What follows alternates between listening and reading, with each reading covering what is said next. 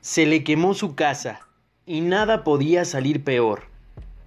De Daniel Alberto Robles Macías, colmásgracia.org.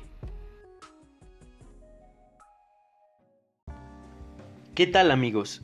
En esta noche quiero contarles una historia de Daniel Alberto Robles Macías de colmásgracia.org.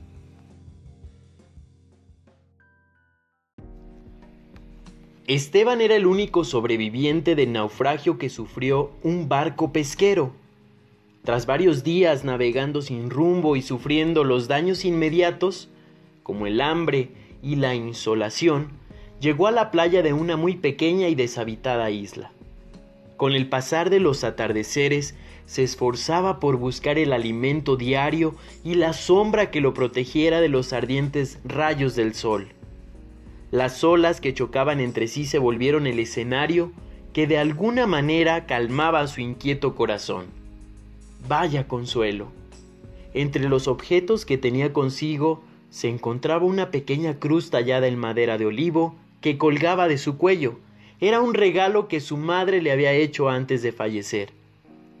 Cuando la desesperación y la angustia le hicieron preso, no hacía más que apretar su cruz con mucha fuerza entre lágrimas y gritos miraba al cielo, pidiendo insistentemente a Dios ser rescatado. Los días y los meses iban pasando lentamente frente a sus ojos, y la ayuda parecía que nunca iba a llegar. Cansado y con la esperanza muerta de ser rescatado, decidió hacer de sus últimos días en la isla un lugar habitable. Con palmas y ramas se construyó una cabaña para protegerse del sol y de los vientos, así como para almacenar sus pocas pertenencias.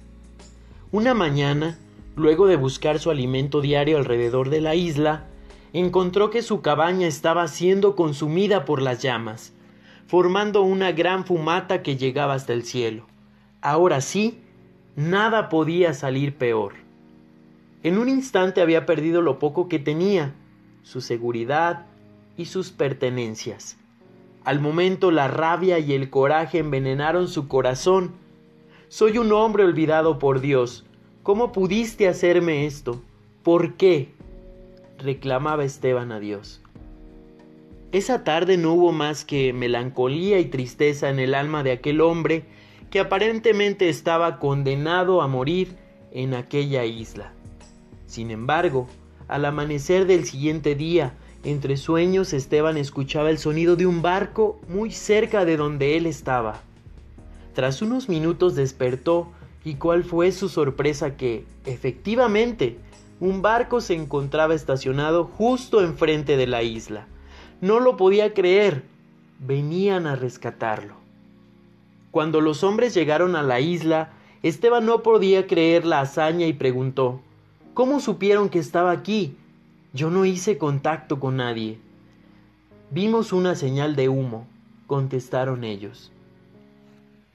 Cada que las cosas salen mal, que todo pareciera conjugarse para condenarnos al fracaso, Dios parece ser el primero y, y, único responsable de todas nuestras desgracias. San Pablo en la carta a los romanos nos dice, sabemos que Dios dispone todas las cosas para bien de los que lo aman a quienes Él ha escogido y llamado. Romanos 8:28. ¿Qué tanto verdaderamente confías en el Señor? Aunque todo sea oscuro y desolado, no debemos desanimarnos ni perder la fe. Dios está constantemente trabajando en nuestras vidas, aún en medio de la tristeza, el dolor y el sufrimiento. Somos hijos suyos, criaturas de sus manos, ¿cómo podría querer nuestra desgracia? Si tu cabaña es consumida por las llamas del miedo, la desesperanza y la tristeza, no olvides que puede ser Dios, que nos ha alcanzado con su mano. Confía más y preocúpate menos.